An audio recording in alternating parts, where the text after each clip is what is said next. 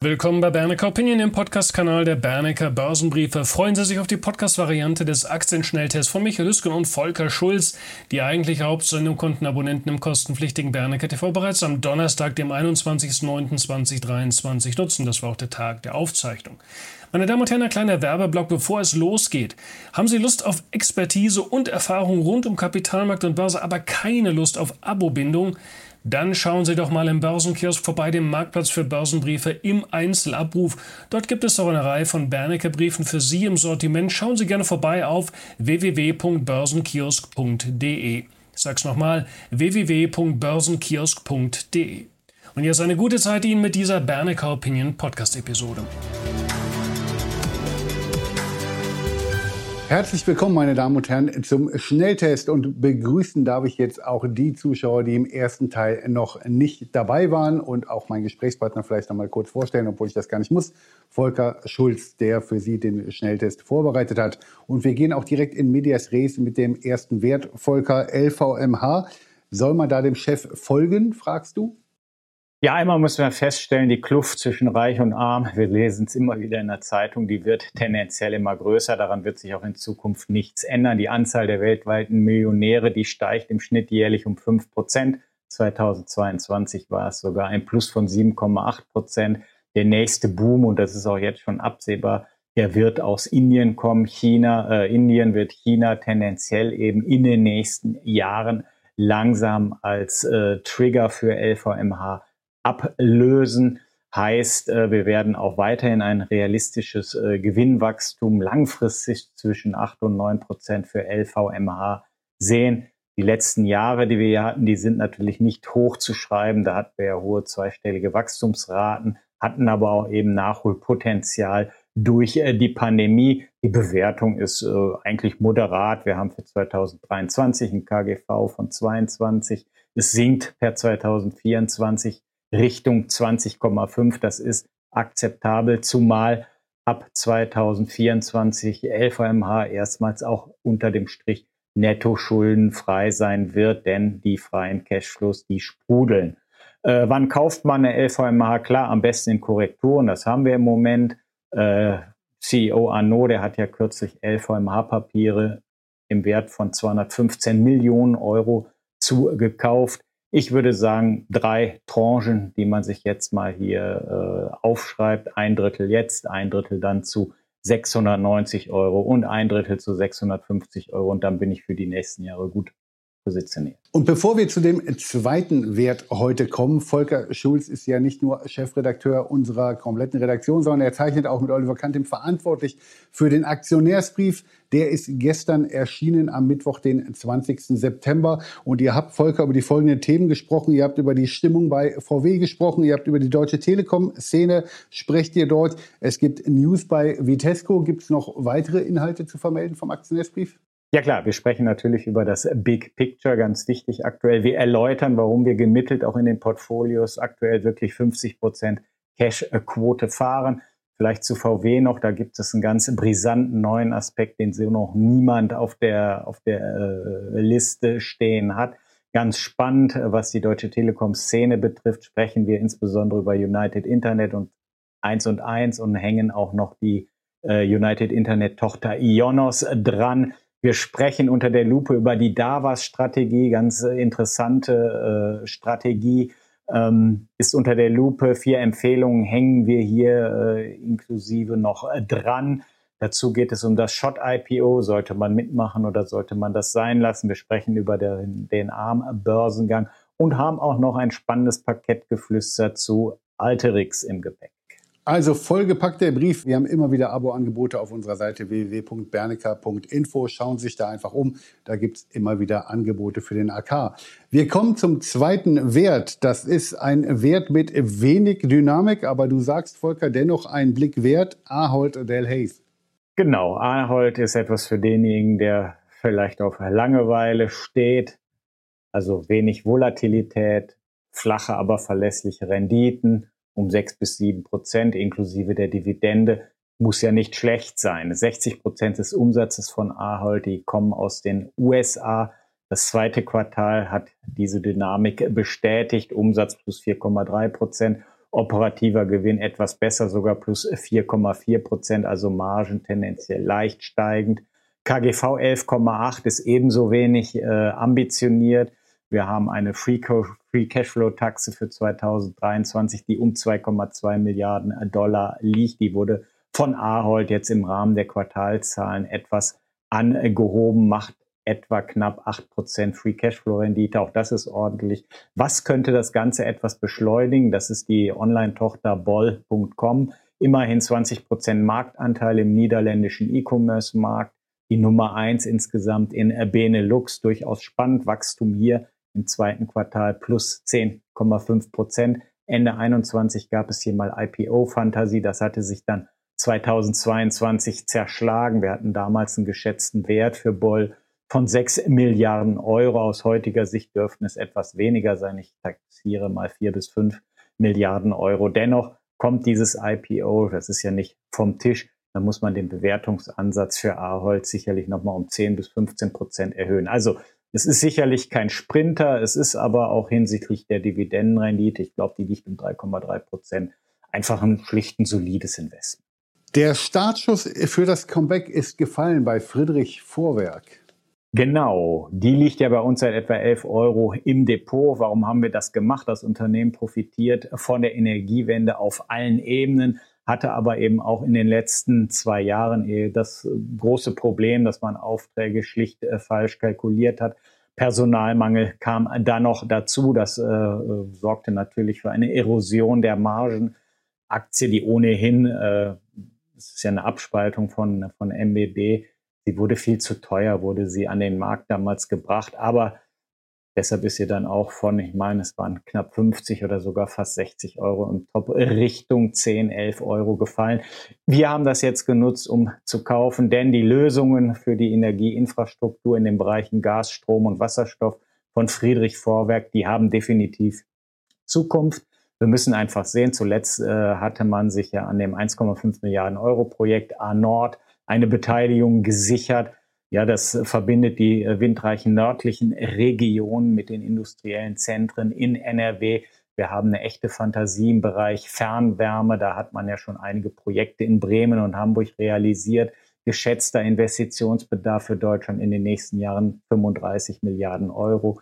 Friedrich Vorwerk steht hier dann ganz vorne an. Äh, wenn es um neue Aufträge geht. Dazu kommt, wir werden bis 2030 50 äh, neue Gaskraftwerke in Deutschland bauen müssen. Hier hat die EU ja auch schon die Förderungsbedingungen durchgewunken. Auch das wird dann im nächsten Jahr spannend werden, was die Ausschreibung angeht. Und auch hier wird Friedrich Vorwerk ganz sicher profitieren. Wir hatten im ersten Halbjahr 142 Prozent Zuwachs beim Auftragseingang auf 250 Millionen Euro. Börsenwert aktuell um 260 Millionen Euro, 31 Millionen Euro Netto-Cash noch in der Bilanz. Also die Bilanz ist auch sehr gesund. Die Umsatztaxen für 2023 liegen bei 337 Millionen Euro. Der Gewinn je Aktie wird noch flach sein dieses Jahr, wird sich aber tendenziell in den nächsten Jahren deutlich verbessern. 2023er Free Cashflow Taxe liegt inzwischen schon bei 20 Millionen Euro. Auch das ist positiv. Also die Trendwende läuft. 16 zu 17 Euro ist die Aktie wert. Wir sind zu äh, 11,40 Euro, glaube ich, eingestiegen. Heißt, äh, wir haben uns hier ein Potenzial von etwa 50 Prozent eingekauft und darauf warten wir nun. Teuer, aber gut, Volker, sagst du bei unserem nächsten Wert, Intuitive Surgical. Genau, das Unternehmen verkauft seine Roboter für minimal äh, invasive Operationen unter dem Namen Da Vinci, hat sicherlich jeder schon mal irgendwo gehört. Dazu kommen, das ist ganz wichtig, Instrumente und Bestecke für die Operation, Wartungen der Systeme, was auch ganz wichtig ist, äh, Schulungen für den Kunden, Auswertung dieser Systeme etc. Das heißt, 72 Prozent der Umsätze sind äh, wiederkehrend und das ist natürlich dann ein tolles Geschäftsmodell. Das Schöne an den Systemen selbst ist natürlich, sie sind schneller, sie sind exakter, zuverlässiger und am Ende sogar kostengünstiger als ein Operateur Außerdem verbessern sie ihre Fähigkeiten via KI permanent. Das heißt, sie lernen auch permanent dazu. Marktanteil von Intuitive Surgical inzwischen bei 50 Prozent aller roboterassistierten Operationen. 65 Prozent der Systeme, die liegen in den USA, 18 Prozent nur in Europa. und 13 Prozent eben nur in Asien, was eben auch deutlich macht, wie hoch das künftige Wachstumspotenzial gerade in anderen Regionen noch ist. Morgan Stanley, die taxieren das Marktwachstum in diesem Bereich bis 2030 auf 15 bis 20 Prozent per anno. Im zweiten Quartal ist intuitiv um 16 Prozent im Umsatz gewachsen, plus 18 Prozent sogar beim Gewinn, also noch besser. Die Wachstumsprognose für 2023 wurde auch von 18 bis 21 Prozent auf 20 bis 22 Prozent leicht erhöht. Zuletzt gab es so ein bisschen Unsicherheit hinsichtlich äh, dieses großen Themas äh, Abnehmpillen äh, von Novo Nordisk und Eli Lilly und man äh, versucht halt hier irgendwo äh, zu hinterfragen, ob das nicht irgendwie Auswirkungen auf äh, künftige Operationshäufigkeiten hat. Ich glaube, die Diskussion ist überzogen. Ich denke, das Problem, was wir aktuell eher haben, ist eben dieser hohe Bewertungsansatz mit KGV 46 für das nächste Jahr, KGV 40 dann für 2025. Klar, der Wert muss dann da natürlich auch erstmal so ein bisschen reinwachsen. Ich denke, eine kleine Anfangsposition geht jetzt auch äh, in Ordnung. Wir haben ja den Korrekturansatz, aber Großteil der Position würde ich dann sicherlich unterhalb von 250 Dollar irgendwo kaufen. Grundsätzlich spannender Wert, für mich ein Trendinvestment. Ich war kürzlich mit einem Kollegen unterwegs zu unserer Niederlassung in Detmold. Da haben wir ein sehr futuristisch, futuristisch anmutendes Fahrzeug entdeckt, haben uns auch mehrfach überholen lassen, weil das wirklich ähm, sehr klasse aussah. Wollten wissen, welche Marke das ist. Es war BYD. Und bei der Aktie sagst du, Volker, der Weg ist vorgezeichnet. Es ist schon beeindruckend, was BYD abliefert. Äh, die Gewinne von BYD im zweiten Quartal, die stiegen im Jahresvergleich um 65 Prozent auf umgerechnet 940 Millionen Dollar bei 19,2 Milliarden äh, Dollar Umsatz, also auch eine ansprechende Marge bis 2026. So nach Bloomberg-Konsens sollte BYD seinen Gewinn nochmals verdoppeln. Wir sprechen von einem KGV von 18 für das nächste Jahr bei etwa 8 Prozent Free Cashflow Rendite. Wenn wir uns die Absatzzahlen für August mit neuen Rekorden anschauen, und diese zweistelligen Wachstumsraten sehen, dann ist dieser aktuelle Bewertungsansatz sicherlich für BYD nicht zu hoch. Zudem beginnt auch das Ausrollen der Internationalität, das heißt, äh, der Export äh, nimmt nun Fahrt auf, äh, insbesondere was eben die Fahrzeuge betrifft, aber natürlich auch in anderen Bereichen wie Batteriespeichern etc. Allein der BYD Atto 3, der hatte im August schon Platz 19 unter den meistverkauften E-Autos in Deutschland erreicht. Schauen wir uns den Export von BYD insgesamt an. Im August exportierte man 25.000 Autos. Im Juli waren es noch 18.100 und im Juni waren es sogar nur 10.500. Also die Dynamik geht hier steil nach oben inzwischen wer die Aktie hat, der bleibt definitiv dabei. Wir haben nun mal einen recht volatilen Seitwärtstrend im Moment, aber irgendwann löst sich dieser Seitwärtstrend auch nach oben auf. Immer wenn wir unten ankommen in dieser Seitwärtsrange, dann kann man den Titel auch immer wieder ein Stück weit zukaufen. Übrigens, alle bisher besprochenen Werte waren Zuschauervorschläge. Ich bitte auch diesmal wieder darum und bedanke mich im Voraus für Ihre Kommentare unter unserem Video beziehungsweise Ihre Wünsche, die Sie dort bitte reinschreiben können.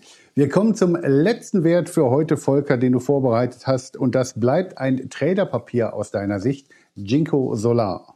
Genau, wer mich kennt und hier den Schnelltest auch regelmäßig in den letzten Jahren verfolgt hat, der weiß, dass ich alles andere als ein Fan von Jinko Solar bin es gibt ja immer wieder die Argumentation, ey, der Titel, der ist so billig. Ähm, Im Moment haben die ADRs in den USA ein KGV von drei, aber ich denke, das zählt nicht. Gucken wir lieber eher nach China. Traditionell gibt es nämlich auf die ADRs einen Abschlag seit Jahren um Faktor 4 zu 5 zur China-Notiz. Und was ist in China? Dort äh, liegt das KGV für Jinko für 2023 bei 13 aktuell. Die Quartalzahlen selbst, die waren überhaupt nicht zu beanstanden. Ich möchte sie jetzt hier nicht nochmal konkret aufführen, kann ja jeder auch nachlesen. Wichtig ist einfach zu wissen, es gibt zwei Befürchtungen. Der erste ist, wir sehen aktuell eben eine Flutung der Märkte mit Solarmodulen, gerade auch in Europa. Das heißt, die Preise sind hier freien Fall. Es wird teilweise 50 Prozent unter den Herstellungskosten verkauft. Punkt zwei, Jinko ist zwar gut profitabel, wird aber auch dieses Jahr wieder rund eine Milliarde Dollar freien Cashflow verbrennen. Das heißt, auch in den letzten Jahren hatte man eben beim freien Cashflow nicht viel zu bieten. Das ist unter anderem ein Problem. Dahinter stecken massive Investitionen in neue Fabriken, grundsätzlich in Ordnung, aber es gibt eben die Befürchtung, dass hiermit auch Überkapazitäten aufgebaut werden in einem Markt, wo es ohnehin kleine Eintrittsbarrieren gibt. China produziert im Moment wirklich sehr, sehr inflationär Solarmodule und wird 2023 äh, etwa 154 Gigawatt äh, Solarkapazität aufbauen. Das muss man sich einfach mal vorstellen. Verglichen dazu gibt es in den USA gerade mal insgesamt eine installierte Kapazität von 130 Gigawatt. Also das könnte in den nächsten Quartalen noch ein echtes äh, Problem werden und ein echtes Über Überangebot, was da auf uns zurollt. Vor dem Hintergrund 18 Prozent Bruttomarge ist für einen äh, Solarmodulhersteller jetzt nicht schlecht, ist aber auch grundsätzlich nicht äh, sonderlich hoch. Und sollten Preise weiter unter Druck kommen, äh, wird so eine dünne Bruttomarge auch schnell zum Problem. Also gefühlt würde ich sagen, ja, klar, nach dem Kursverfall eine technische Erholung, vielleicht ab Ende Oktober, Anfang November bis zum Jahresende ist sicherlich möglich. Das können dann auch ganz schnell mal 30 oder 40 Prozent sein. Aber nochmal, es ist sicherlich keine Aktie, die ich kaufe und auf Jahre wegschließe und da dann gar nicht mehr hingucke. Das ist äh, Jinko nicht. Und damit sind wir am Ende der heutigen Sendung und mir bleibt nur, mich bei Ihnen, verehrte Zuschauer, zu bedanken für Ihre Aufmerksamkeit und für Ihr Interesse. Darf mich bei dir natürlich bedanken, Volker, für deine Ausarbeitung und auch bei Walter Tissen in der Technik. Herzlichen Dank. Schon jetzt ein schönes Wochenende und immer ein glückliches Händchen an der Börse. Machen Sie es gut, Ihr Michael Hüsken.